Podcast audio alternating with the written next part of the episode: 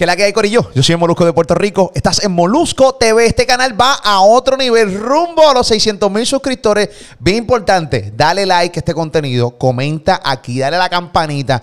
Vamos rumbo a los 600 mil suscriptores y obviamente gracias a ti, gracias a toda la gente que consume todo el contenido que tengo. Hay un montón de entrevistas increíbles. Oye, incluso tú te puedes ir a janguear aquí en mi canal de YouTube. Tengo entrevistas con Nicky Jan, con J Balvin, cosas con Bad Bunny, eh, Osuna. estamos hablando de... Eh, tengo un con Daddy Yankee de hace como varios meses atrás. Hay de todo. Así que dale, dale para bajito, eh, janguea conmigo ahí, que realmente vas a encontrar un montón de contenido increíble y eres parte de Molusco TV. Hoy me conecto a Argentina. Me voy con Kazú, la conecto rápidamente a Argentina. Recuerda que esta, este, este contenido también está en todas las plataformas podcast. Así que tú escoges la que tú prefieras, eh, la escuchas también y obviamente la puedes ver aquí en Molusco TV. Me voy para Argentina, Kazú, en la casa. ¿Cómo estás, Kazú? ¿Qué es la que hay? ¿Todo bien? Bien, bien. ¿Y tú? Gracias por aceptar la, invitación aquí a, mi canal. ¿Qué es la que hay? ¿Cómo te va? Bien, bien, tranquilo. ¿Tranquila? En casa, en casa todavía. ¿Estás en tu casa? ¿Es el estudio de tu casa? Sí. Me encanta, me encanta, me encanta que los artistas, este, perdón, pregunto, ¿tienes ese setup por, por la pandemia o antes de la pandemia ya tú tenías tu estudio en tu casa? Antes de la pandemia ya lo tenía. Sí, sí, sí. Oh, ok, ok, ok. O sea que tú todo, te levantas. Todo lo que grabé, la mayoría de las cosas que grabé, las grabé acá. En tu casa, tirar las voces ahí, no tienes que salir. Sí. Por lo regular me he puesto a hacer mi asignación y, y obviamente mucha gente, eh, y quiero quiero tratar esta entrevista para personas que te ven por primera vez. Ella es Kazu eh, en este lado del mundo. Es, mega famosa. Eh, muchas veces digo, no, ¿quién es Kazu? Bueno, ¿dónde carajo este tipo vive? O dónde esta mujer vive. Pero nada, Kazu. Eh, ella es Kazu. canta música increíble, le ha ido increíble. Y, y, una de las preguntas que tengo, ¿no? Este, tu estilo es algo, es como dulce, oscuro.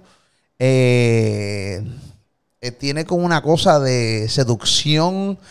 Eh, ¿Cómo tú te puedes catalogar? Eh, ¿Cuál es tu estilo? yo me puedo catalogar como que no tengo catálogo. no sé. es como, creo que soy como una persona que realmente soy todas y no, no, no, no puedo ser una, una sola, entonces no puedo ser la dulce solamente o la oscura solamente. Sí, obviamente que estéticamente tengo, la gente que me sigue sabe que tengo como un, ¿no? Como me conmueve un poco lo, que es un poco dark, eso no significa que yo sea, no sé, una bruja loca que hace macumbas, ¿entendés? Eh, pero, no sé, como trato también de, que mi estilo siempre eh, sea por ejemplo, me pasa últimamente que uno ya, ya marcó una tendencia en algún momento o, esto ya lo usamos y de repente es lo que usa el, común. Entonces siempre estoy tratando como de superarme a nivel creativo lo que me voy a poner. Es bastante difícil, pero voy ahí como que tratando de ver de qué manera me voy a, me voy a diferenciar, ¿no? Es que hay muchas mujeres, hey, cuando me transporto a Estados Unidos, las artistas estadounidenses, eh, Lady Gaga de la vida, por, yo creo que es el mejor ejemplo, eh, de que imagino que cuando son mujeres con estilos bien distintos, no, no un estilo tradicional de la mujer sexy. Tu estilo es un poquito, sí intenta ser sexy, pero no con la, ropa eh, normal que utiliza artistas para verse sexy, eh, camisas pegadas y eso. Sí, logras ser sexy, pero a tu, estilo. Yo creo que imagino es bastante retante, disco tras disco, eh, tratar de no perder tu esencia, pero verte distinta, pero tampoco verte como las demás. Eso es un reto cabrón.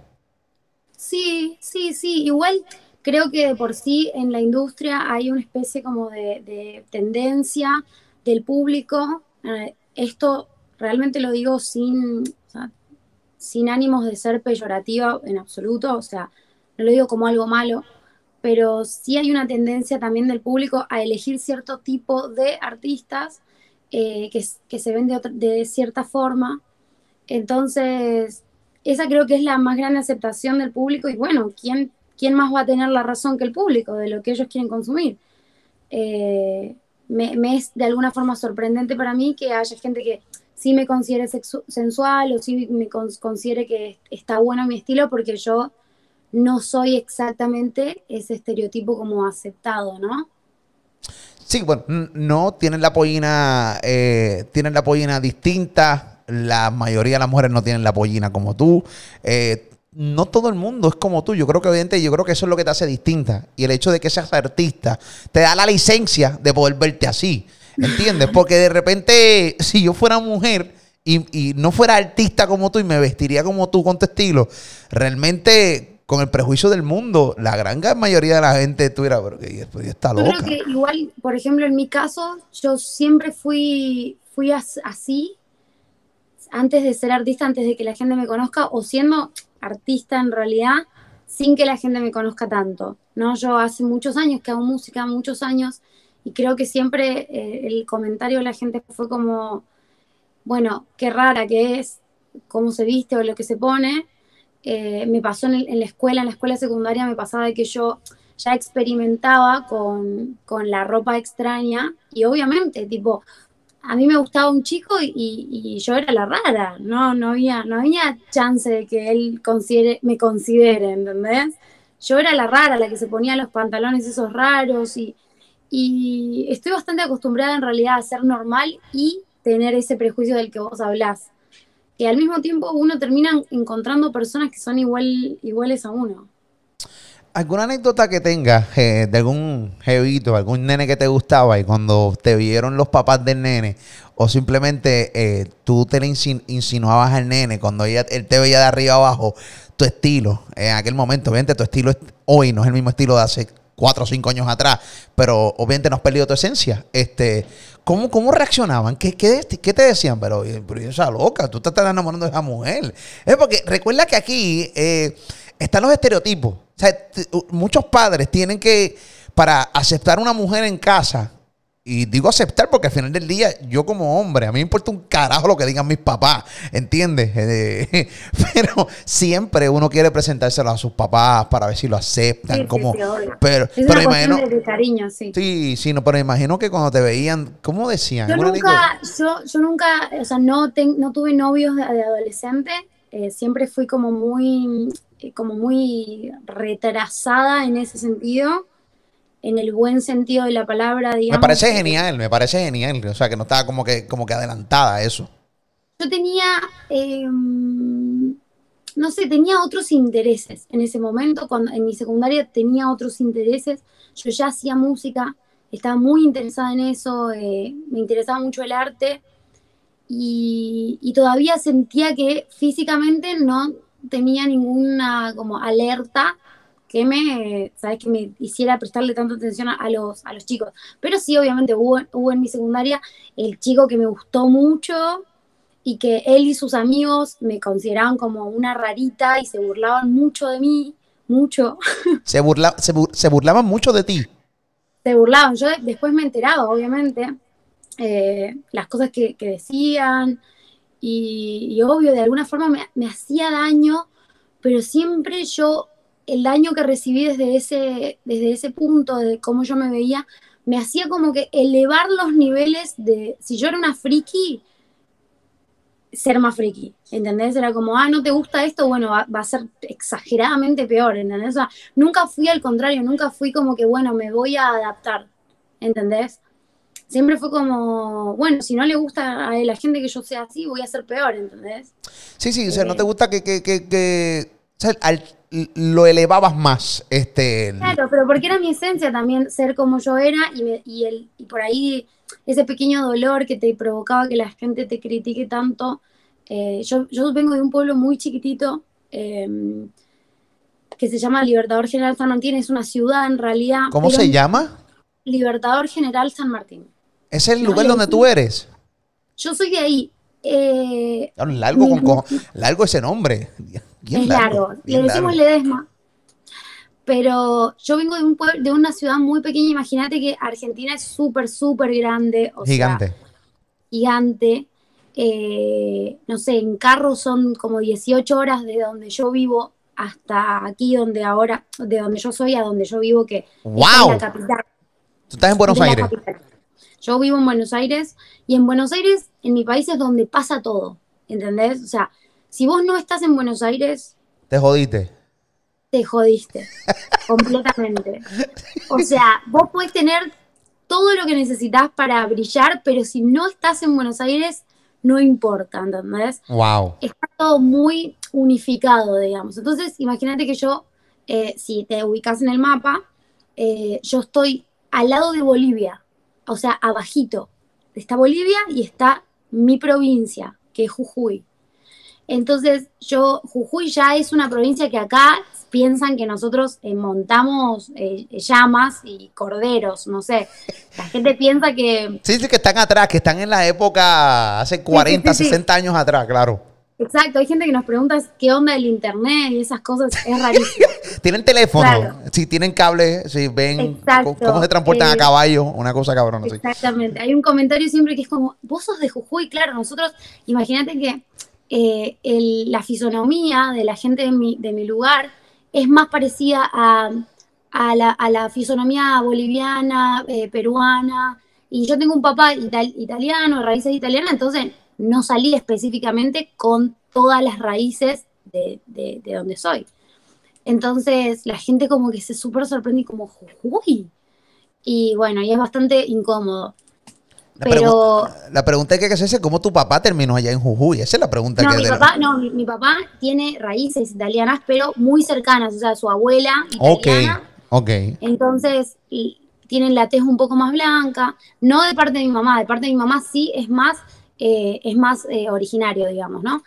Pero, mm, pero a lo que iba es que el, lugar es tan chico que si vos, si vos hay algo mínimo tuyo que se destaca o que es eh, distinto, es todo el mundo prestándote atención, es todo el mundo con la, la, es todavía, caminar en Buenos Aires siendo un loquillo, no pasa nada, con un pelo verde, con una cosa rara, bueno, Normal. un poco más aceptado, es un poquito más normal, pero estar tipo en una provincia donde la gente está, más es más conservadora y toda la vaina, era re raro. Y por ahí tengo una anécdota de una foto, de la foto de, de, creo que cuando entré a la secundaria, donde están todas mis compañeras, mis compañeros y yo, tengo tipo todo el pelo en la cara y una remera negra, tipo una t-shirt negra de Jack, de El extraño mundo de Jack, Ajá. de Tim Burton.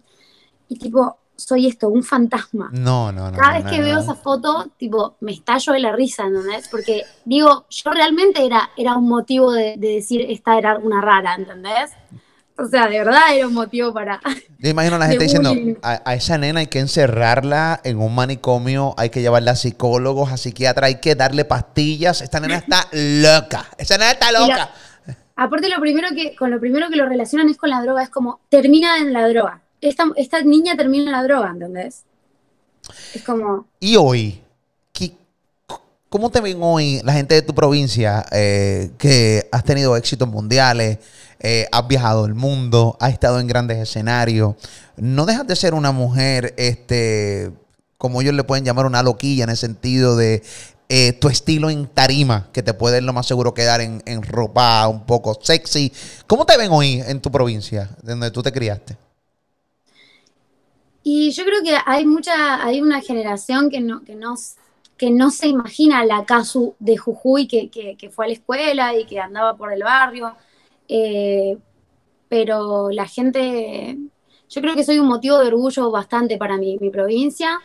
Eh, me imagino que estarán los que no me consideran un orgullo para nada, pero, pero siempre, siempre recibo bastante cariño. Obviamente que la gente que me conoce se acuerda siempre de lo rara que yo ya era, digamos, ¿entendés? Y, y, siempre es un motivo de reírse y sacarlo. ¿Te acordás cuando te pusiste esto y todo el mundo tipo se burlaba de vos, ¿entendés?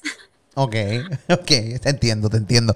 Entonces, ¿de dónde sale tu influencia? Tengo en mis notas eh, que antes de cantar la música que hoy canta, que es tirando mucho más urbano, eh, le metías a rock y a la cumbia. Eh, primero, ¿cómo carajo uno de rock y cumbia cambia a reggaetón? O sea, no a reggaetón, sino a música urbana. Uno. Y, y, número dos, ¿cómo llega la influencia del rock y la cumbia a tu provincia y la influencia musical? ¿Cómo llega allá arriba? tan distante de Buenos Aires que hay una mezcla de, de- de- de- de música y yo creo que es más probable tener una Claro. influencia en Buenos Aires que allá arriba en una provincia tan lejos, a 18 horas de, de Buenos Aires. Bueno, eh, la, la cumbia es, eh, es- es, eh, siempre fue bastante eh, sólida en, en todo lo que era el norte de Argentina. Si bien salía de Buenos Aires y podía trabajar en todos lados, había una, eh, un consumo de cumbia en el norte que no solo se consumía lo que venía de afuera, sino que también se consumía lo que había en el norte. Entonces vos tenías una banda de cumbia, no importara que la gente no te conociera, si vos cantabas una canción relativamente conocida, eh, ibas a poder tocar, ¿entendés? No, eso no te aseguraba que te vayan a pagar, pero sí ibas a poder tocar.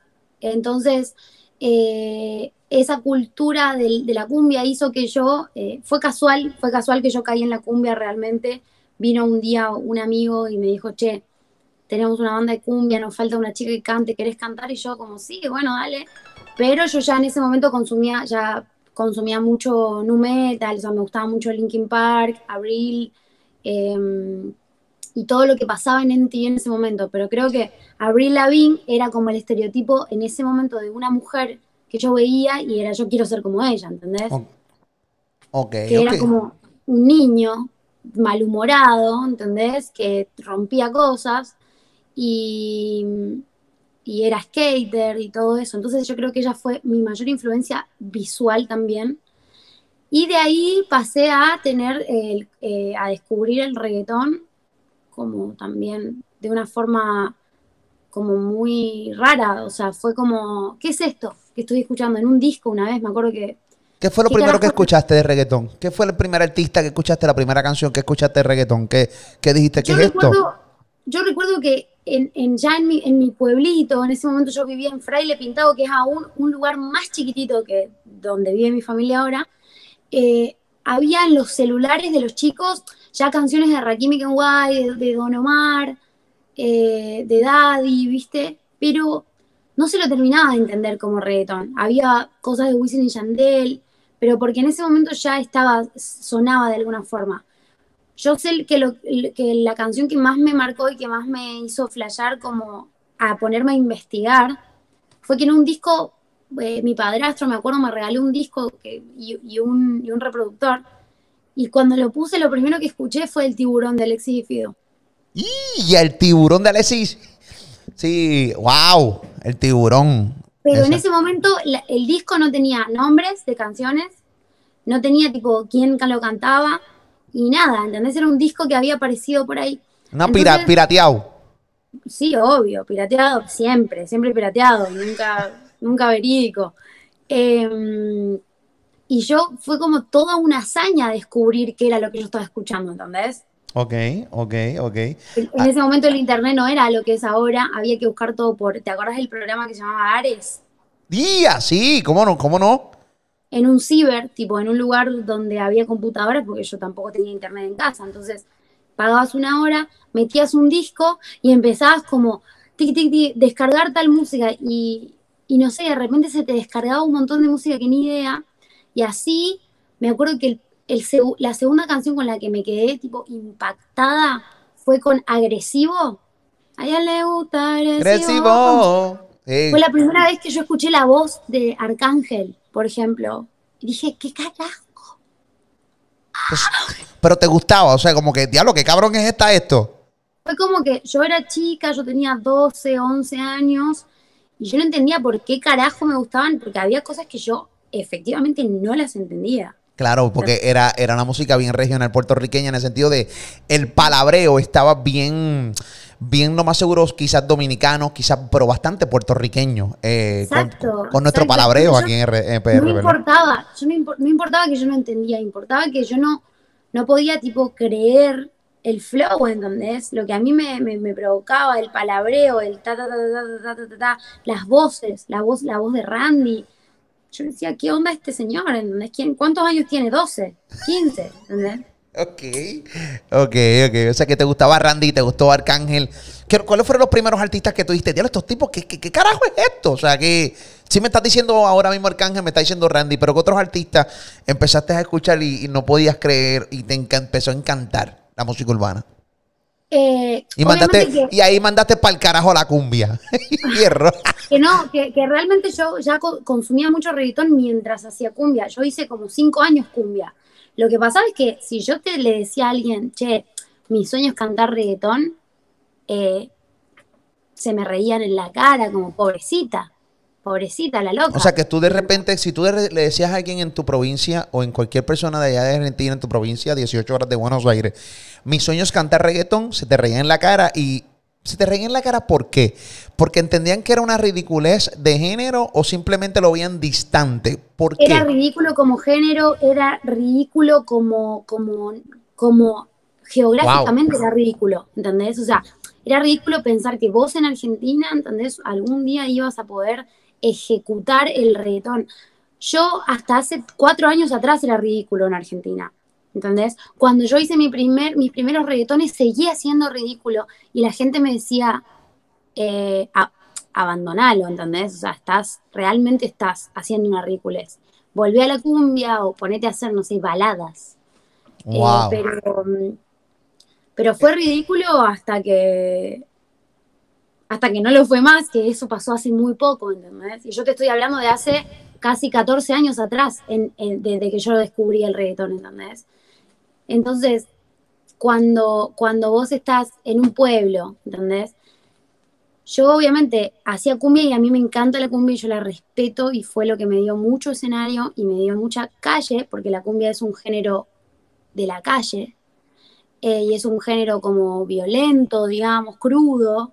La cumbia. Eh, la cumbia, la cumbia, la cumbia viene del barrio, la cumbia viene de, de- de- de- di- digamos, del caserío, ¿entendés? Ah, bueno, espérate, cuando tú me dices cumbia, yo puedo pensar que la cumbia es un género completamente pasivo, un género completamente para las eh, mujeres un poco más mayores. Pienso, obviamente la no. percepción, la percepción, no es la La realidad. cumbia, la cumbia es en Argentina eh, la música de la villa, digamos, y la El, villa. el trap de aquí de Puerto Rico, el trap de Puerto Rico. Así, maleanteo. El maleanteo, ponele. Sí. Ponele que igual la salsa, la salsa es la, es la cumbia acá. La salsa de, de- de abajo, de- de- de- del, del pobre, ¿entendés? Wow. Wow, Eso, eso es la cumbia y, y honestamente acá hay mucha cumbia, obviamente, pero hay un género que se llama cumbia villera, que es como que decirte como música del caserío, ¿entendés? Cumbia bichera. Cumbia bichera. vi- Villera sería como dos L's, vi- villera. Ah, villera. Ok, yo entendí bichera. Yo, coño, ¿qué es eso? Claro, no, no, villera de, de, de, de, de la villa, Ok. que sería el, el caserío acá, digamos, ¿no? No me imagino una, una canción de cumbia diciendo que te voy a matar y te voy a dar cuatro pistolazos y te voy a dar cuatro tiros. Eh, más Eh, que eso era cumbia. como, era tipo, me tomé una bolsa o acá los pibes en el barrio los hicimos correr y, o sea, sí, es, es muy... Sí, pero en muy cumbia, en cumbia suena bien cómico. O sea, suena como que me están mintiendo. O sea, sue- me imagino que suena como que, ay, chico, date quieto, ¿qué estás diciéndolo? Dímelo en trap, dímelo en rap. No, no, no. ¿Cómo no, suena? no. Suena- De hecho, acá, acá, tipo, el, la cumbia es, es más callejera que el rap, ¿entendés? ¡Wow! ¡Wow! Claro, o sea, te da más, o sea, le crees más a un cumbiero que a un trapero. A los traperos, o sea, yo que conozco la cumbia, yo hay, hay personas que están cantando acá que no les creo nada. Te digo, como ustedes, ¿qué saben? ¿Qué saben ustedes? ¿Entendés? Porque yo he vivido la cumbia y he vivido eh, lo- lo- el, el hardcore de, de músicos que salían de- del corazón de- del barrio y que hablaban de una crueldad y de una desigualdad eh, extrema, digamos, ¿no? Lo que es la percepción, lo que es las cosas de. de- Aparte de- hay que considerar que ahora hay un hay una especie como que de moda, como que yo quiero ser marginal, ¿entendés? O sea, hay mucha gente que no sabe lo que es ser un marginado, no sabe lo que es ser pobre y tener que salir o que, o que haber nacido para, para terminar robando porque tus condiciones vitales no te dieron más herramientas. Entonces, hay una concepción de, de que hoy quiero ser marginal y me hago loco y me drogo y yo estoy en la calle. Pero hay que estar en la calle para Qué saber. Qué interesante lo que tú estás diciendo. Hay gente que simplemente quiere sentirse marginado. Porque sí. Porque como está de moda. O simplemente quiero sentirme así. ¿Qué cojones, verdad? No, no teniendo no teniendo esa necesidad de sentirse marginado, pero para nada, porque la situación social pues, o económica pues, no, no lo tiene que llevar ahí. O sea, hoy me quiero sentir marginado. Qué estupidez. Suena hasta estúpido de cierta manera. Pasa que hoy, o, o sea, en la música, la concepción de, de la persona que realmente creció en un, en un contexto mar- marginado, que no fue mi caso, yo no crecí en un contexto marginado, yo crecí en un, en un, en un contexto de, de mi mamá trabajando 24/7, de mi papá trabajando 24/7, tanto que no le veía la cara nunca, eh, y, y, pas- y de ahí pasé a hacer cumbia de una forma casual, pero como yo estaba bregando por mi éxito y por, y por llegar a hacer algo con la música y demostrarle al resto, eh, tuve, que, tuve que atravesar, digamos, introducirme en, en el, en el mundo como under de la cumbia, y ahí es donde yo realmente conozco el contexto. Me siento una persona como muy privilegiada, obviamente, de no haber crecido en, en esos contextos, pero, eh, pero me hizo fuerte, me hizo como, me enseñó a sobrevivir, digamos, ¿no? ¿Cómo es? eh, sabemos que existe el cambio de rock y de cumbia a, música urbana. Eh, ¿Cómo fue ese cambio? O sea, ¿cómo, cómo, ¿cómo fue? ¿Decidiste un día grabar por grabar? ¿Llegó alguien y dijo, no, tú tienes que cantar este, música urbana? ¿Cómo fue esa transición? ¿Hubo burlas eh, hacia ti? Eh, ¿La canción era buena? ¿La canción era mala? Mira, yo, yo había tenido tanta, o sea, la decisión de dejar la cumbia para ponerme a hacer reggaetón, que es el primer género que yo hago después de la cumbia, que era el género que había consumido toda mi vida y el que más me representaba, eh, fue como un resultado del dolor de la desilusión, verdaderamente. O sea, la cumbia había sido tan dura conmigo y, y a nivel industria la cumbia es muy violenta y me había golpeado mucho porque en ese momento eh, yo estaba creciendo con la última banda que tuve y, y hubo unos empresarios que tenían una banda que hacía de una chica que me prohibieron, tipo, básicamente como arruinaron mi carrera, ¿entendés? Y entonces todo me salía mal, todo me salía mal. Y dije, estuve tan enojada con eso que dije, bueno, que se vaya la mierda la cumbia. Y como ya no tengo nada y perdí todo, eh, voy a hacer lo que se me... Si total, si me va mal, no tengo nada que perder, ¿entendés? Yo no tenía nada que perder cuando me puse a hacer reggaetón. Yo estudiaba, eh, sabía que tenía que trabajar y que tenía que sobrevivir en el mundo y, sabía que podía hacerlo, ¿entendés? De alguna manera lo iba a hacer. Si no tenés nada que perder, cuando uno no tiene nada que Yo no perder... tenía nada que perder. Yo ya había perdido todo. O sea, si alguna vez había tenido una banda, ya no la tenía. Si alguna vez había tenido la ilusión, ya no la tenía, ¿entendés? Si al- o sea, no tenía nada. Entonces fue como, un día vino, yo entré en una, eh, como en una especie de cuadro depresivo, pero que yo no lo notaba. Yo estudiaba, estudiaba, estudiaba, estudiaba todo el día y pintaba, estudiaba, pintaba y no hacía nada más. Y mi hermana, que vivía en ese momento conmigo, estaba bastante preocupada por mí. Y le decía a mi mamá, como mi mamá que vivía ya en otro lado, nosotros estudiábamos a unos kilómetros bastante lejos, en otra provincia. Le decía, mirá, la Ju estaba, está como deprimida, Ju, por Julieta. Y, mm, y entonces mi vieja decidió que me iba a regalar un poco de dinero para que yo viajara a Buenos Aires a ver qué carajo. O sea, o sea A ver qué pasaba con tu vida. Ella sabía que yo conocía a Yael, que es el- mi productor actual, estoy hablando hace como seis años atrás, eh, y que yo sabía que él ya hacía reggaetón acá en, en el país. Y era, fueron una de las primeras personas en hacer reggaetón. Acá siempre hubo un, un grupo de personas haciendo reggaetón, que ellos siempre fueron los raros y los loquitos, ¿entendés? Siempre. De hecho, la mayoría de, de gente pegada que vos ves hoy, como Duki, El Kea, eh, Neo, todos ellos son raperos, no vienen del reggaetón, Exacto. ¿entendés? Yo veo incluso que ellos, ellos se tiran entre ellos mismos. Veo que hay una guerra entre ellos. Cuando tú te pones a estudiar un poquito la escena de la música urbana y el rap en Argentina, hay una guerra entre ellos cabrona. Y es una tiraera entre, entre quién es el mejor rapero. Y está chévere. Esto pasa también aquí en Puerto Rico. ¿Qué Más pasó? o menos, igual. No, no. O no. No, no, no, no te. Bueno, yo lo veo, yo veo que eso tiran en sus cuentas de Instagram. Obviamente, eh, no quiero hacerme aquí ahora Guillermo el más conocedor de la música argentina porque no lo soy. Como Sí, digo, se pelean, se pelean un poquito, pero, pero nunca termina en un verdadero problema. O sea, se pelean por cosas como medio de la música. Eh, no hay problemas reales. No, acá no, acá no es. Nadie salió a buscar a otro y a golpearlo, ¿entendés? Nunca. pero es que así Entonces- debe ser, debe ser una guerra lirical lo que debe ser. Vamos a. Vamos Pero a- tampoco, tampoco se tiran, tampoco se tiran en letra, no se hacen tiraderas. Acá no hay tiraderas. O sea, hace, hace un par de años hubo un, un- real beef que fue muy divertido porque se tiraron de verdad en letra y estábamos todos ahí como "Uah", pendientes. Pero te digo, los que sí se tiraron fueron los reggaetoneros que no son lo- los reggaetoneros argentinos que no son los más populares hoy. En su momento me acuerdo que, no sé, Nagu del Oeste, que nunca lo habrás escuchado vos y que hay un montón de gente que no sabe, que es muy underground, era como una especie como de Real G for Life acá, pero era, eran los raros, ¿entendés? Eran los que, los utópicos, los que creían y confiaban en algo que no iba a pasar, supuestamente.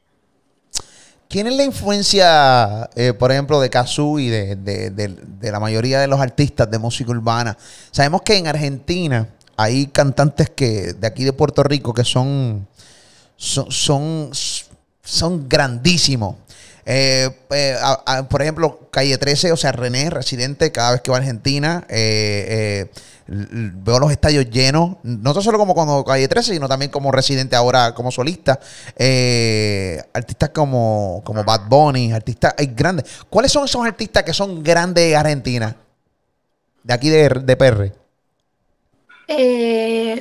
De- de ser grandes son varios, no significa que sean nuestras inspiraciones de todos. Ok, pues, Eh, pues la pregunta son dos. Pues vamos a dividir la pregunta en dos. Claro, o sea, tú Por ejemplo, Residente es gigante acá, pero a Residente no lo consume la gente que escucha reggaetón ni trap. ¿Entendés? O sea, a él lo escucha el rock, lo escucha la gente que le gusta la música social. Eh, yo no escucho Residente, por ejemplo. O sea que, si, si bien lo respeto por su carrera, no te puedo llegar a decir que él, es- él me influencia. ¿Entendés? Claro, claro, Eh, claro. Aparte, trato, o sea, yo hablo de cosas de las que a Residente probablemente consideraría, consideraría una mierda, digamos. O sea, tu música residente la consideraría una mierda, es lo que tú quieres decir. para mí sí, ¿viste? No, pero no, no, ahí- no, no, eso, eso, eso, obviamente, eso es Eso percepción. es lo que yo pienso, porque Eso- también lo he escuchado. Yo y sa- sabrá Dios si sa- cosas. sabrá Dios chichicha con la novia, con tu música. Tú no tienes nada más mínima idea. ¿Tú te sé yo, imaginas? no sé, pero por ejemplo, en su momento, en su momento, eh, cuando yo ya estaba en, en el reggaetón, hubo como que la supuesta tiradera Coscu y Kendo de, de Residente y yo no, no, compraba con Residente, compraba con Coscu y con Kendo, ¿entendés? O sea, yo estaba de ese lado siempre. Acá, por ejemplo, eh, la mayoría de los chicos como pegados, digamos, han consumido reggaetón, pero vos te tenés que acordar que el- el- la guerra hip hop, reggaetón, estuvo siempre muy marcada. O sea, si vos escuchabas reggaetón para un hip hopero, Eso es era- un era insulto. una fa- un sacrilegio, era una falta de respeto. O sea, para el, el que hacía hip hop, boom bap, el, el, el old school, ¿entendés? El que escuchaba Wu-Tang Clan, eh, no era inconcebible que el reggaetón sea música, o sea, no, ni siquiera era música, era mierda, ¿entendés? Entonces hubo un momento donde que vos tenías como que elegir un bando, bueno, soy del hip hop o soy del reggaetón. Entonces, obviamente, la mayoría en, en Buenos Aires, el- el movimiento hip hopero fue bastante importante. Yo, tipo, fui una reggaetonera siempre. Y si me tuve que enojar con el hip hop, me enojé en su momento, ¿entendés? Porque los consideraban el reggaetón una mierda y yo amaba el reggaetón, digamos. Entonces, siempre hubo. Es como una estupidez, o sea, eh, cuando tú no lo analizas, para ellos no lo es. Y obviamente hay que respetarlo. Pero, pero cuando tú le dices, mano, es- y a mí no me puede gustar los dos. A mí me encanta el hip hop, a mí me encanta el reggaetón. Hay gente que yo creo o sea, Y no, no, te- o tengo sea- que irme bombando. No, cabrón, pero sí, pero, pero si este hip hop me gusta y este reggaetón me gusta, incluso en mi playlist puede haber tres hip hop, cuatro reggaetón. ¿Cuál es la mierda? Aparte, o sea, vos con, con la misma intensidad que en ese, o sea, yo creo que lo más social que escuché en mi vida fue Vico Sí, ponele. Y Vico Sí hablaba de la realidad y, era como que una especie de residente ahora, digamos, de consciente, de una persona consciente. Él cogía su vida y la ponía en, letra porque tuvo una vida bien, bien dura. Exacto, pero al mismo tiempo él no terminaba atacando al que cantaba como no sé, coge la que va sin jockey y la chica pide reggaetón de ser jockey, ¿entendés? él, no lo él no lo atacaba en un tiro. ¿Y a ti te encojona la gente que ataca a la gente que le gusta ese tipo de música?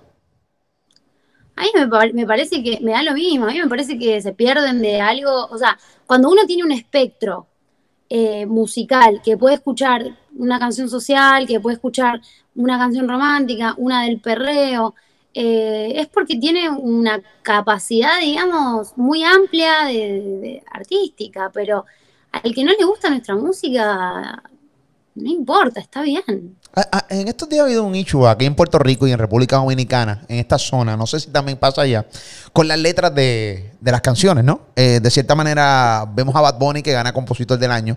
Hay mucha gente aquí en Puerto Rico que incluso hizo escritos que indignadísimos con que por qué Bad Bunny tiene que ser compositor del año, porque lo único que se acuerdan es la canción de, pues, Zafaera, la parte que dice, si tu novio no te mama el culo, para eso que no mames. Eh, entonces de repente tú dices, puñeta, el compositor del año escribió una línea que dice, si tu novio no te mama el culo, para eso que no mames, baja para casa que yo te la embotoa, baja para casa que yo te la embotoa. Un ichu, un ichu eh, en estos días. En República Dominicana un actor eh, dominicano, amigo, se llama Fausto Mata, eh, y empezó a atacar a, la letra, no tan solo de, su país, de los cantantes de música urbana de República Dominicana, sino en general diciendo, mano, que la letra está muy fuerte, que hoy día no se puede escuchar las emisoras de radio porque el DJ tiene que escrachar 1500 veces la canción de tanta mala palabra que tiene. ¿Qué tú opinas en cuanto a eso? Sabemos que es tu género, eh, sabemos, pero cuando escucho, yo escuché la letra, yo escuché todo tu disco. Eh, y sí es sensual, pero no es vulgar, no es abiertamente eh, con tanta mala palabra. Pero ¿qué caso opinas de todo eso? Sí, pero, pero por ejemplo, el, mi disco, este último disco, Una Niña Inútil, no es, como vos decís, vulgar, estática, como de alguna forma poetizado, pero este disco está poetizado, porque yo cuando tengo ganas de decir las cosas como se las digo, no sé, a mis amigos, eh, no sé, tenés Bounce, tenés tipo el bonus trap, que la canción que tengo con Mike Tower, que dice un montón de mierda también, ¿entendés? Yo creo que eh, eh, lo de Bad Bunny, el de compositor del año, es, es de acuerdo al contexto, ¿entendés? O sea, el contexto sociocultural del momento en el que nosotros estamos viviendo, eh, te, da todas las herramientas para saber que, bueno, que sí, que él es el compositor del año, ¿entendés? Porque efectivamente, a mí me parece un compositor increíble, eh, Benito. No, no sé bajo, o sea, yo creo que el criterio de, de arte todavía sigue siendo muy antiguo, ¿entendés? Como el criterio de arte sigue siendo como eh, no puede ser espontáneo, tiene que tener años de trabajo, tiene que tener eh, notas súper complicadas, y vos tenés que ser pianista, saxofonista, eh, erudito en, qué sé yo, en un cordófono, y no en realidad, ¿entendés? Porque ser un sabio musical o ser una persona, un músico, no te hace un artista. Y Benito es un ícono, ¿entendés? Eh, Bad Bunny es un ícono, es, eh, representa un montón de cosas, ha tenido visiones que no las ha tenido nunca, de repente el género, em, ha traído también mensajes súper positivos para la inclusión, entonces hay un montón de cosas que lo hacen a él el número uno. Pero la gente quiere, todavía quiere capaz que que los Grammys y todo eso lo sigan ganando, no sé, un Juan Luis Guerra, una persona de, alguna forma como más respetable. Y también nosotros no tenemos la culpa de que nuestro género hoy sea el género más importante. Nosotros somos una mierda. Nosotros siempre cantamos cosas de mierda. Siempre hemos dicho malas palabras. Siempre hemos hablado de la forma en la que hablamos. Que la gente nos esté consumiendo cada día más. Eso es una responsabilidad del público. Porque nosotros hace un, par de años atrás nos cagamos de hambre, no nos escuchaba nadie, ¿entendés? Los paradigmas cambiaron. Te entiendo, te entiendo, te entiendo. Yo, este, este es un tema bien complicado. Eh, no complicado, sino cool, chulo de hablarlo, porque tiene demasiadas vertientes. Hay tantas opiniones, ¿no? Y me encanta escucharlas todas, aunque no necesariamente opinen distinto a mí. Yo creo que eso es lo chévere de, poder uno comunicarse, ¿no? Eh, esto es un tema complicado y yo siempre le he dicho, eh, siempre ha sido así. El problema es que la distribución es distinta. Hoy día existe el Internet y hoy día cada hay, cualquier pendejo hoy día tiene internet y puede. Hoy hay gente, hoy hay gente que, nunca en su vida eh, cantó malo, ¿entendés? Y que hoy canta malo porque vende, ¿entendés? Nosotros, eh, la, o sea, gran parte del género, nosotros hemos sido los que hablaban malo siempre y los que eran una vergüenza siempre, y lo seguimos siendo y seguiremos siendo una vergüenza, pero esa fue nuestra esencia siempre. Hoy hay gente conocida, íconos del pop, ¿entendés? Del pop limpio, hablando malo, porque es lo que vende ahora, ¿entendés? Entonces, eh, está todo demasiado industrializado también como para ponernos a filosofar sobre esencias personales, ¿entendés? Yo, eh, cuando con mi primer disco tipo eh, independiente, dije un montón de, ya había dicho un montón de de, mierdas, ¿entendés? Y en ese momento fue raro y fue, y yo soy una nena, entonces, ah, no, porque las nenas no pueden hablar así y las nenas no pueden decir tal o cual cosa. Eh, y también yo pienso algo muy, muy sólido y, también entiendo que hay gente que no lo piensa como yo, pero en particular a mí, como yo soy mujer, toda eh, la gente me pregunta como, che, eh, Casu, ¿vos qué pensás de, las letras machistas de, de los hombres? Y a mí me escuchan decir que yo soy fan de Ñengo Flow, ponele, ¿no? Vos escuchás a Ñengo y, mi abuela se infarta.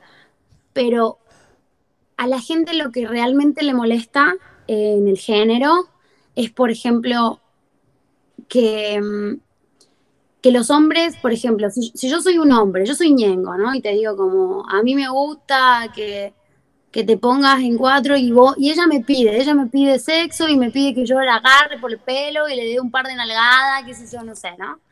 A la gente eso lo considera ofensivo para las mujeres. Pero ustedes no piensan que a nosotros nos puede gustar eso, ¿por qué no?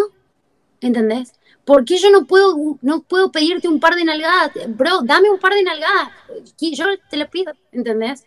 Entonces, ellos quieren una mujer que está en la casa, eh, la mujer, o sea, quieren que los reggaetoneros digan como, qué linda mi mujer, cocina, limpia, lava y cuida a mis hijos, porque es la, es la mujer.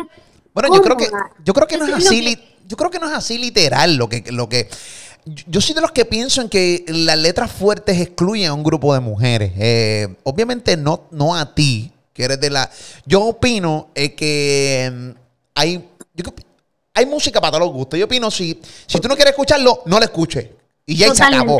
Pero a mí y, si vos, y si a vos no te representa algo, está bien, no te representa, pero yo te digo de verdad, o sea, hay, hay mujeres que escuchan eh, Alejandro Fernández o no sé, Ricardo Arjona, y aún así le van a pedir una nalgada a alguien, ¿entendés? O sea, no hay problema con eso. El problema es que hay mucha gente pretendiendo que la mujer no hable de su sexualidad, ¿entendés? Porque es más cómodo, porque es como, sos una loca, sos una zorra o una hoe si hablas de tu sexualidad. Si a, vos, si a un hombre le gusta el sexo, como, bueno, sí, porque hay una concepción muy, muy del patriarcado y muy misógina, que es que los hombres, eh, la sexualidad de los hombres está totalmente aceptada, pero la sexualidad de la mujer es todavía como, ¡ah! mira lo que dijo. Tipo tabú. Claro, ¿entendés? Como, ay, no, es una, es una puta, es una puta porque le dijo al novio que, que no sé, che, dame una nalgada. Y vos decís, pero, pero, ¿qué carajo, entendés? No tiene No, y tú te sorprendería la cantidad de mujeres eh, sumamente derechitas y que no No me sorprende. No, me sorprende. Bueno, no te sorprendería, pero seguramente la gente que nos está viendo, de repente una mujer recatada de oficina, la cantidad de, ¿sabes? El rafagazo en que hay que darle, porque te las pide. Eso no, no, no, no es la situación. Pero yo pregunto, ¿tú entiendes que la letra de hoy... sí, es así. ¿Tú crees que la letra de hoy eh, no denigra a la mujer? O sea, tú entiendes que no. La no, no. Hay, hay, una situación, hay una situación que es que nosotros no podemos ser generalistas en un montón de aspectos porque así como tenés, eh, no sé, yo te, me voy un poquito más atrás, tenés eh, eh, una canción, ¿te acuerdas de ponerle, pero mírala bien, ella es la que rompe el suelo, claro, no con quién, ponele, una canción que habla de una mujer que no le importa con quién, ¿en dónde es? tenés esa canción que es súper empoderada, que no lo sabíamos, no nos dábamos cuenta que Wisin y Yandel tenían la mente avanzada, ¿entendés? En la libertad del cuerpo, de las decisiones. Y después tenés una canción de algún artista que te dice, em, el otro día escuché a alguien, no, no, no quiero arruinar su vida diciendo esto, por, por lo consciente no lo voy a nombrar, pero tiene una canción que dice, eh, ella como que me, pasa por al lado mío, me presume el culo, pero después se queja. ¿Entendés? Me presume el culo, pero después se queja. Ok. Pero después se queja de qué, o sea, ¿qué carajo, entendés? ¿De qué? ¿De que la violaste? ¿De qué estás diciendo, entendés? Entonces, no podemos ser generales. Hay canciones de baladas. Acá hay una canción muy popular en Argentina de un señor eh, súper mm, de la balada romántica, que tiene una canción de hace un par de, fechas atrás que dice, si te agarro con otro, te mato. ¿Entendés? O sea, estamos hablando de un, asesino en potencia, básicamente. Y en ese momento ah. estaba romantizado. Entonces, no son sí o sí los géneros. No es, lo mismo que yo te diga, eh, hay canciones de, la salsa o canciones románticas. De, hay una canción de Maelo eh, que dice, si te cojo coqueteando con otro, un piñazo en el ojo te voy a dar. Si te cojo coqueteando... Y yo digo, cuando tú analizas, cuando tú analizas, diablo, o sea que este cabrón en cambio, ¡Pam! Le va un puño. no, no, y la, y, la, gente las canta y la guaya. Si te cojo coqueteando con otro, y yo, puñeta. No, y, y vos, y vos eh, agarrá una canción del reggaetón que dice. Ella eh, juega conmigo, juega con vos, no sé, el, gran Héctor, diciendo ahí como, tírense muchachos que yo no soy rencoroso, ¿entendés? Mm. Como que ella hace lo que quiere, realmente las mujeres en el reggaetón, las mujeres en el trap son mujeres que realmente hacen son más libres, hacen más lo que quieren y por eso también se muestran su culo en la cámara y porque son más libres, ¿entendés? Y porque es parte de la libertad y de las elecciones por completo. Y nosotros como personas no podemos andar, eh, de que poder podemos, no sé si está bueno, andar por ahí eh, viendo cuánto vamos a respetar a alguien por cómo se muestra, ¿entendés? Eh, hay un montón de gente comentando los videos de los reggaetoneros como cosifican a las mujeres. ¿Alguien le fue y le preguntó a esas mujeres si les gusta estar en los videos? No, eso es más cosificación, ¿entendés? Pensar que una mujer está ahí porque la pusieron es, es cosificarla aún más. Porque es como que si ella no tuviera decisión, como si ella no hubiese tomado la decisión de ir a su, al video, ¿entendés? Sí, sí, que, que, que, comentan, comentan, ahí está... Eh, Parece que alguien abrió la puerta ahí. Mi gato. Mi gato abre la puerta. Ah, coño, coño, con qué gato grande con cojones tu gato para abrir esa puerta. Mira, este, sí, sí, que simplemente eh, señalan a la mujer como si ella fuera una víctima, como si ella no hubiera tenido el criterio o en el momento para decidir si voy a estar en este video sí o no. Igual, ojo, hay, hay, hay una, hay, o sea, víctima hemos sido siempre, de, la opresión, obviamente. Somos víctimas todavía de la opresión. O sea, ser mujer en el mundo no es tan cómodo como ser hombre. Nuestro cuerpo corre peligro, nuestra integridad moral corre peligro porque, o sea, porque todo el tiempo tenemos el ojo crítico más, y eso es un reflejo de, del machismo que todavía no podemos disolver, ¿entendés? Pero concebir que una mujer no puede salir, no sé, con poca ropa en una pantalla porque se está autocosificando y coartarle la libertad a ella de mostrar su cuerpo, ¿no te parece una, opresión? ¿Qué clase de Hitler sos? Claro, claro que sí, estoy de acuerdo eh, con eso. Eh, quiero un momento, hablando de, que estamos en tiraera y estamos hablando de diferentes puntos de vista, quiero ir un momento aquí a, esta foto, quiero que vea.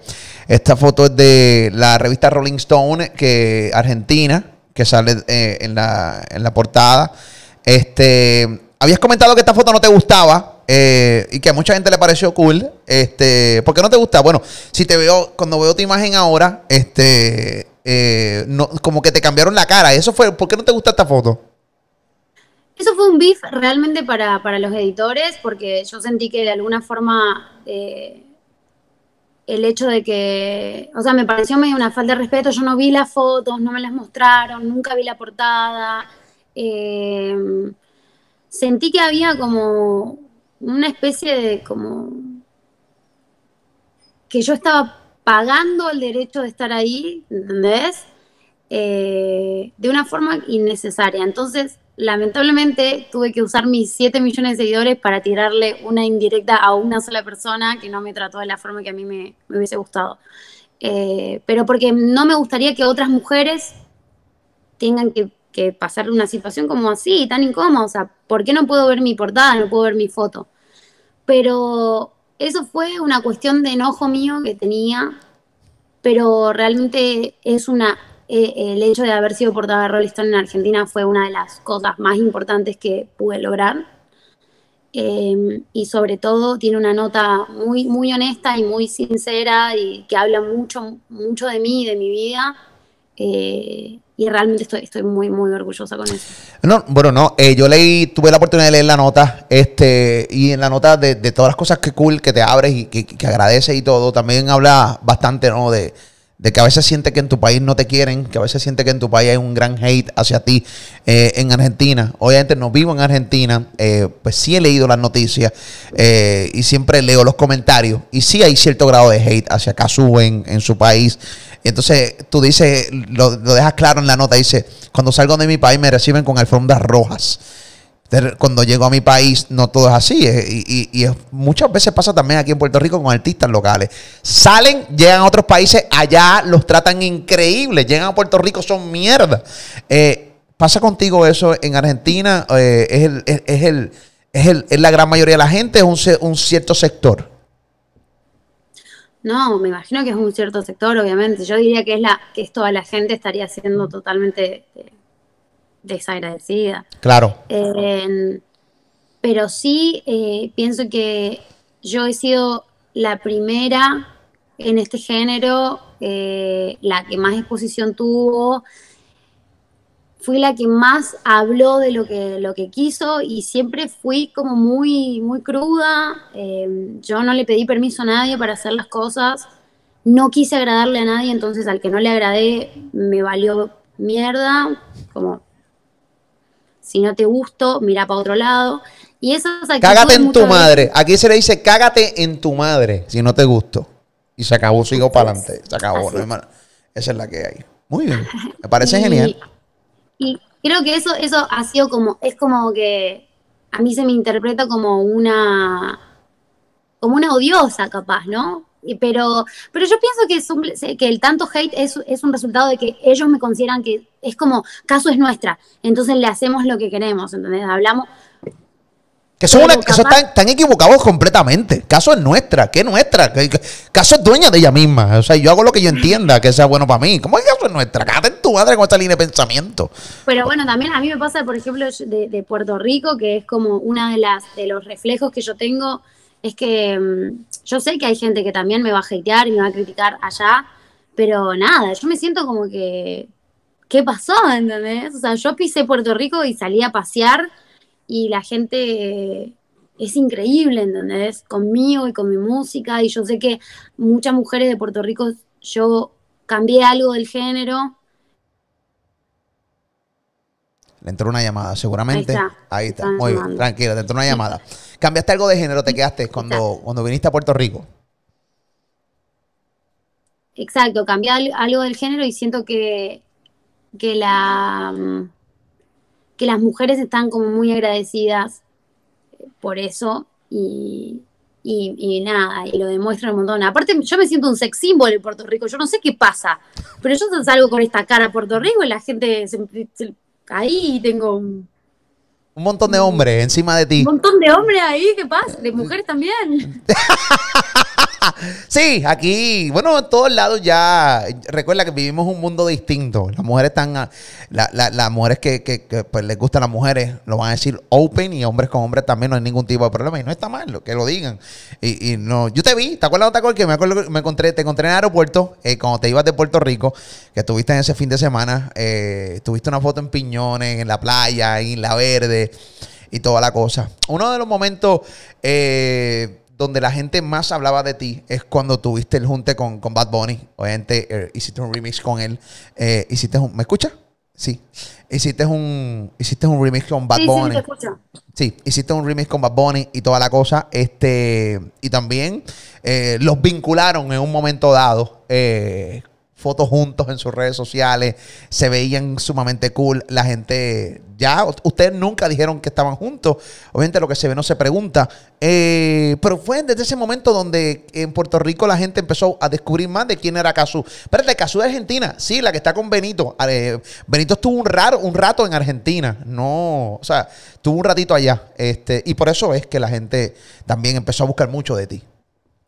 Sí, o sea, Benito, obviamente, todo nació de la música, él, me dio espacios y es lo que yo siempre voy a resaltar, él, él permitió que la gente me conozca, no importa a través de qué forma, eh, yo creo que él sabía que había algo detrás, o sea, que la gente podía decir como, ah, la chica que está en la foto con Benito, pero que detrás de esa chica, cuando googleabas sobre esa chica, había algo para encontrar también. Entonces, obviamente que no, eso, eso fue, sabes que pasaron muchos años, yo, eh, fueron cosas de hace mucho tiempo, él, él tiene una relación hermosa que la muestra y la verdad que jamás, eh, como que sería nunca la intención de hablar de él como para incomodar a alguien, ¿no? Muy bien. Eh, pero en ese momento sí, sí él, él compartió un poco de tiempo conmigo y me permitió que un montón de gente del mundo en general me conociera. Después, más adelante, tuve la posibilidad de estar en su concierto en Puerto Rico, que fue otra de los, los grandes momentos de mi vida realmente. Y obviamente que musicalmente yo siempre voy a estar agradecida con él por, por, por ese tipo de cosas, ¿no? Me parece. La gente podría pensar, por la percepción, que tu respuesta hubiera sido otra. Y mostraste un respeto increíble eh, ahora mismo a- hacia la nueva relación de Benito. Así que te la tengo que dar, pero al 100% por tu respuesta, o estuvo bien cabrona. Me Eh, parece que una de las, de las cosas que, que más pasan en, en los in- en el internet y en el periodismo es que a veces no hay una empatía para la gente que está viviendo esa relación y a mí realmente me parece me parecen que son cosas como muy crueles, ¿entendés? Eh, hay dos personas que con un montón de sentimientos a, a flor de piel y podríamos hacerles daño, ¿entendés? Entonces, uno tiene que, uno tiene que, no tiene que olvidarse que hay personas de por medio, por medio de todo, ¿entendés? Que atrás de un videoclip, eh, Julieta es una persona, que Molusco atrás de las redes es una persona, y está bueno eh, intentar cuidar la sensibilidad de la gente. Dijiste está bueno y pensé que me estabas diciendo que estaba bueno y como que de repente dice, oh, espérate, ¿qué es esto? También, también. Yo, coño, espérate, ¿qué pasó aquí? Mira, no, no. es jodiendo, es jodiendo, es jodiendo. Este, volviendo a las letras de las canciones y volviendo a, a lo del amor. Tú tienes una canción en este nuevo disco. Este, déjame ponchar aquí tu iPad este, para ver fotos de, de tu nuevo disco, de tu nueva producción. Aquí las tengo. Hay una canción que tú dices, que tú misma pides y, y- me encanta porque es una mujer diciéndole. Por lo regular estamos acostumbrados a un hombre y dice, pégame a la, pega a la pared, pégala a la pared. Tú estás pidiendo en esta canción, pégame a la pared, cabrón. No dices cabrón, solo estoy metiendo yo. Este, pero di, o sea, tú dices, pégame a la pared, que quiero que me pegues a la pared. Y ese es el tabú, y ese, ese- ese- esa es la, la- la- la contradicción o la, o la hipocresía que vivimos de que si hay mujeres que quieren que la pegue a la pared y tú les pones en, en tus letras en este nuevo disco. ¿Me escuchaste? Ok, es que hay Sí, sí, delay. te escuché, te escuché. Eh, para toda la gente que ve ahí que se corta, es que no me paran de llamar por teléfono este, hoy. Hoy es un día de llamarme por teléfono.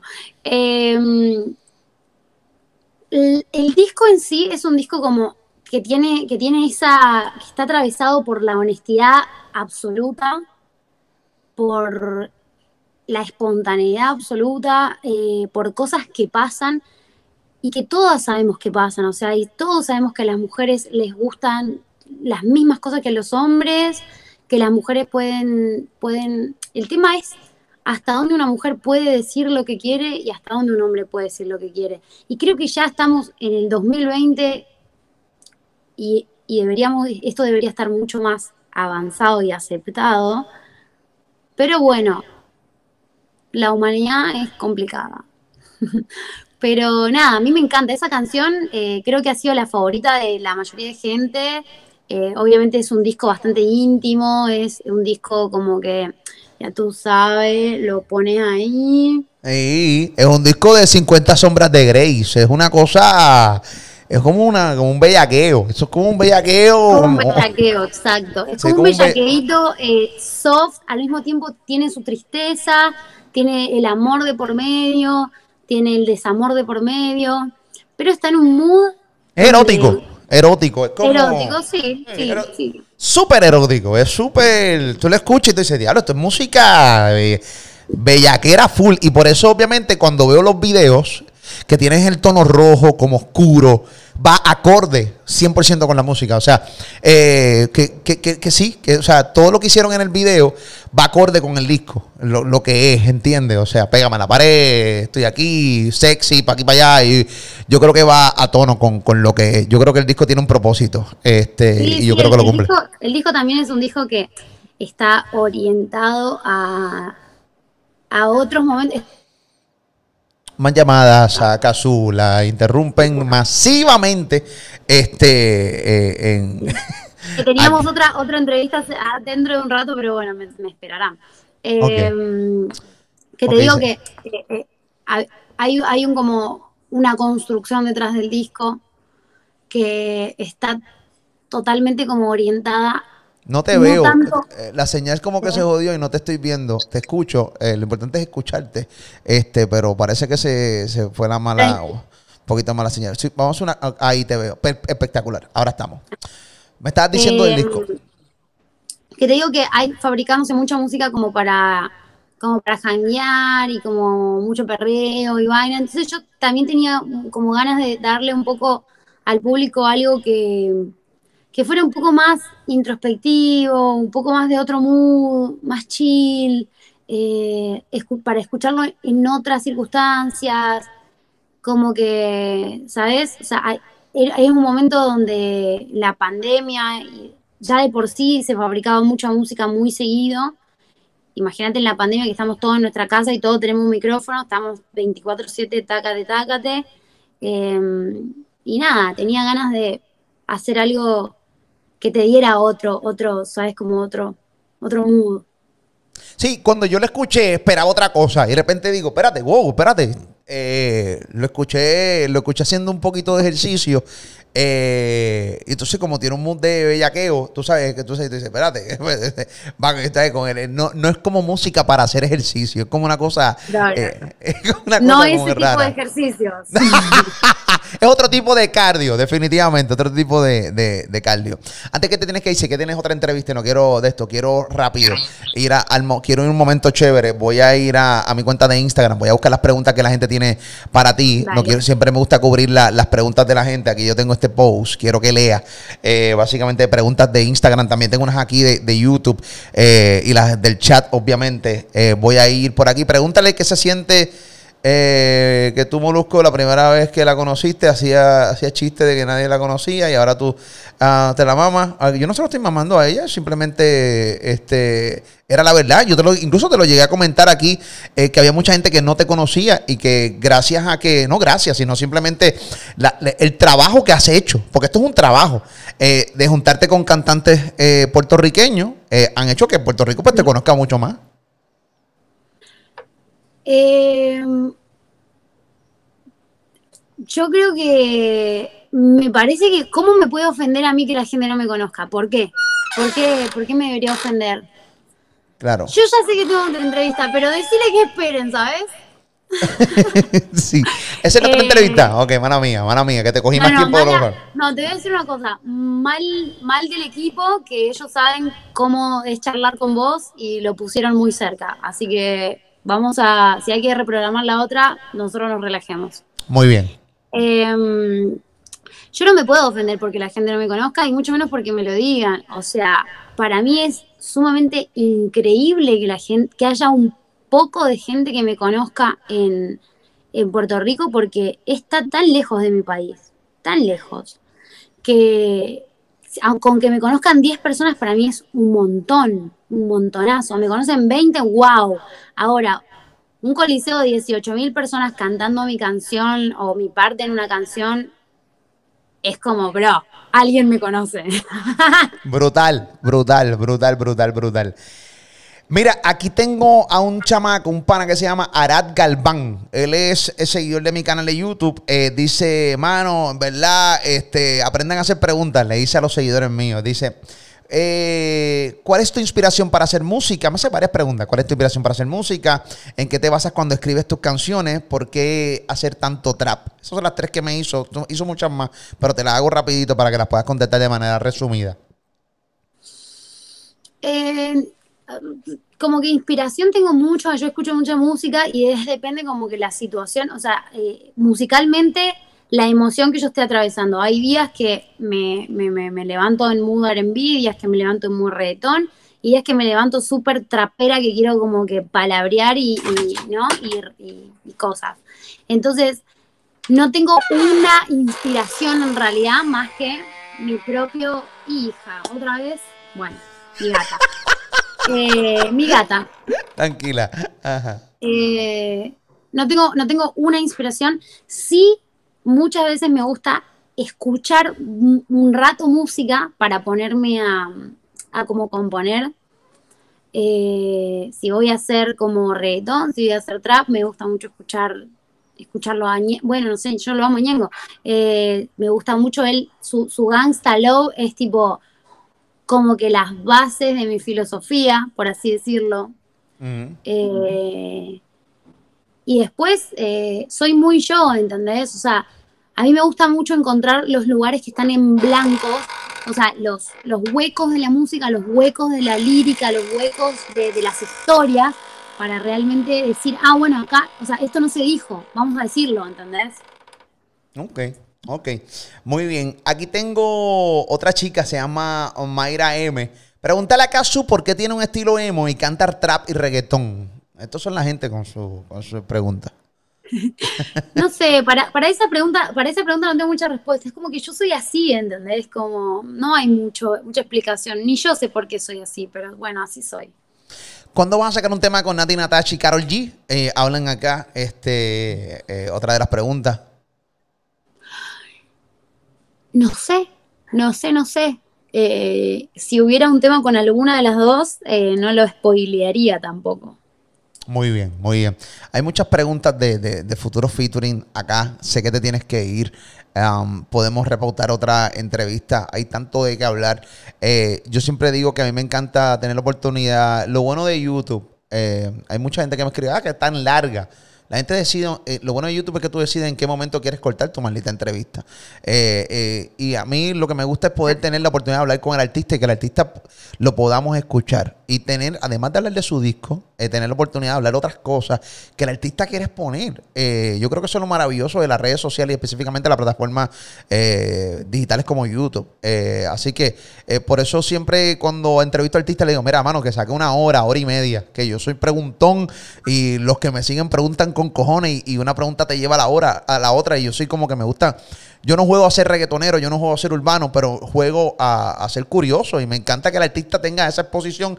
Por eso, pues, eh, siempre las- las- mis, mis- mis entrevistas mínimo van a durar 40, 45 minutos porque me quiero encanta, que... me encanta. Igual, igual nosotros también a veces, eh, qué sé yo, yo por ejemplo siempre tengo el afán de que la gente me entienda, entonces yo me, me explayo en mis, re- en mis respuestas. Es como, para, y por si no se entendió, Sí, aclaramos. Muy bien, muy bien, muy bien. Nosotros te deseamos lo mejor. Pronto te veremos en Puerto Rico. va a venir una Ay, segunda, ojalá.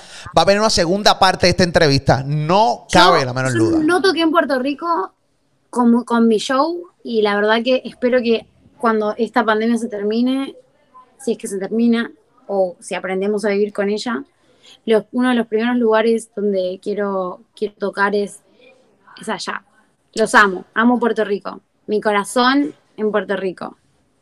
Cosas buenas siempre para ti. Te envío un abrazo y gracias por la oportunidad de poder, poder entrevistarte. Sé que se quedaron muchas preguntas, pero viene una segunda parte y la- el, compromiso está ahí. Siempre, esa es la que hay. Un abrazo desde Puerto Rico para allá, para Argentina. Dale, mamá, cuídate mucho, mi amor. Ok, cosas buenas. Zumba, Cazú, señoras y señores, Cazú, esto es una peste entrevista. Esto es una entrevista, aquí dice hora y 10 que ya llevamos eh, de, de contenido. Así que nada, al final del día, siempre lo digo, eh, eh, muchas veces mis entrevistas son sumamente largas, pero es que el artista hay que dejarlo que se ponga. Y también la gente, ustedes quieren hacer 20 preguntas, yo los leo. Para mí es bien complicado, yo los estoy leyendo. A veces yo miro así, a veces piensan que no le estoy haciendo caso al artista. Y no es que no le estoy haciendo caso al artista, es que estoy aquí viendo preguntas que ustedes están haciendo, viendo el chat, eh, para aquí contestando. Es complicado, tengo que hacer la botonera y pa- una mierda, cabrones. Sea, así, denme las gracias lo que tienen que hacer muchas veces, en vez de estar quejándose tanto, puñeta. Gracias por estar ahí con nosotros. Soy bien bastante agradecido también. Así que dale like a este contenido, comparte este contenido, dale a la campanita, actívate. Vamos rumbo a los 600 mil suscriptores aquí en Molusco TV. Recuerda que todo mi contenido está en todas las plataformas podcast. Así que gracias por estar conmigo todo el tiempo en este canal que se llama Molusco TV. Un abrazo, Corillo. Los quiero.